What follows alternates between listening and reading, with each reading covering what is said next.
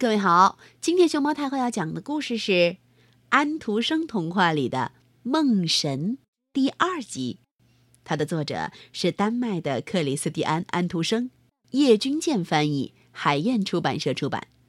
关注微信公众号和荔枝电台“熊猫太后摆故事”，都可以收听到熊猫太后讲的故事。今天是星期二。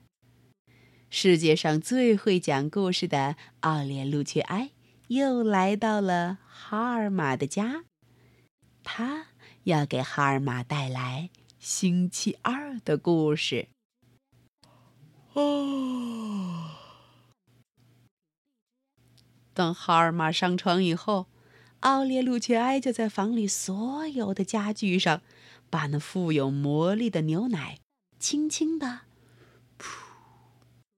喷了一口，于是每一件家具就开始谈论起自己来。只有那只痰盂独自个儿的站着一声不响。他有点恼，觉得大家都很虚荣，只顾谈论着自己，想着自己，一点也没考虑到谦虚的站在墙角边让大家在自己身上吐痰的他。衣柜顶上挂着一张大幅图画，它嵌在镀金的框架里。这是一幅风景画。人们在里边可以看到一株很高的古树，草丛中的花朵，一个大湖，和跟它连接着的一条河。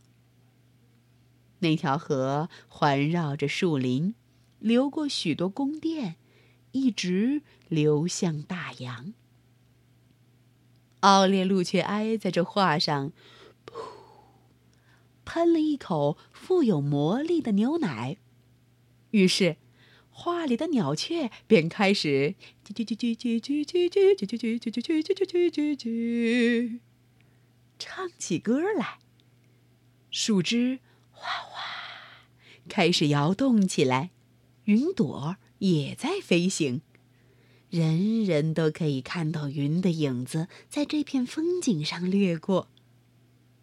现在，奥列路却埃把小小的哈尔玛抱到框架上去，而哈尔玛则把自己的脚，呜，伸进画里去，一直伸到那些长得很高的草里去。于是，他就站在那儿。太阳穿过树枝，照到他身上。他跑到湖旁边去，坐上一只停在那儿的小船。这只小船涂上了红白两种颜色。它的帆发出银色的光，六只头上戴着金冠、额上带有一颗光耀的蓝星的天鹅，拖着这条船，飘过这青翠的森林。这里的树讲出一些关于强盗和巫婆的故事。这里的花儿讲出一些关于美丽的小山精水怪的故事，还会讲一些蝴蝶所告诉他们的故事。许多美丽的鳞片像金银一样的鱼在船后边游着，有时它们砰扑通跳跃一下。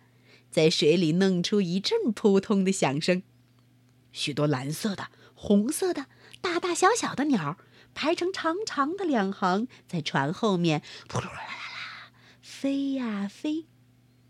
蚊虫在跳着舞，小金虫在说叽叽叽叽叽叽叽叽叽，它们都要跟着哈尔玛，而且每一位都能讲一个故事，这才算得上是一次航行呢。森林有时显得又深又黑，有时又显得像一个充满了太阳光和花朵的极端美丽的花园。还有雄伟的用玻璃砖和大理石砌成的宫殿，阳台上立着好几位公主，她们都是哈尔玛所熟悉的一些小女孩，因为她跟这些小女孩在一起玩耍过。小女孩们伸出手来。每只手托着一般卖糕饼的女人所能卖出的最美丽的糖珠。哈尔玛在经过每一只糖珠的时候，一边走过就一边顺手去拿。不过，公主们握得那么紧，结果每人只得到啪一半儿。公主得到一小半儿，哈尔玛得到一大半儿。每个宫殿旁边都有一些小小的王子在站岗，他们背着金刀，向他撒下许多葡萄干和锡兵。他们真不愧称为王子。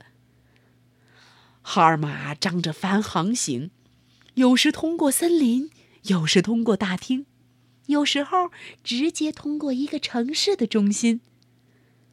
他来到了他保姆所住的那个城市。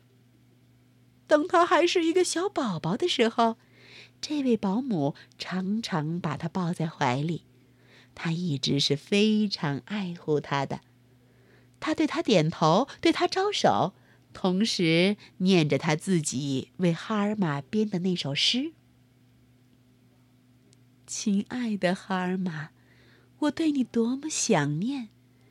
你小的时候，我多么喜欢吻你。”吻你的前额、小嘴和那鲜红的脸，我的宝贝儿，我是多么的想念你。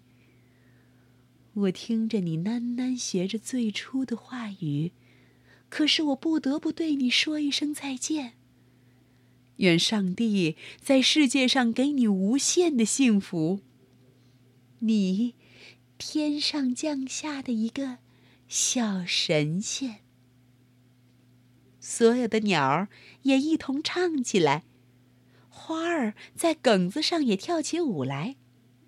许多老树也点起头来，就好像奥列路切埃是在对他们讲故事一样。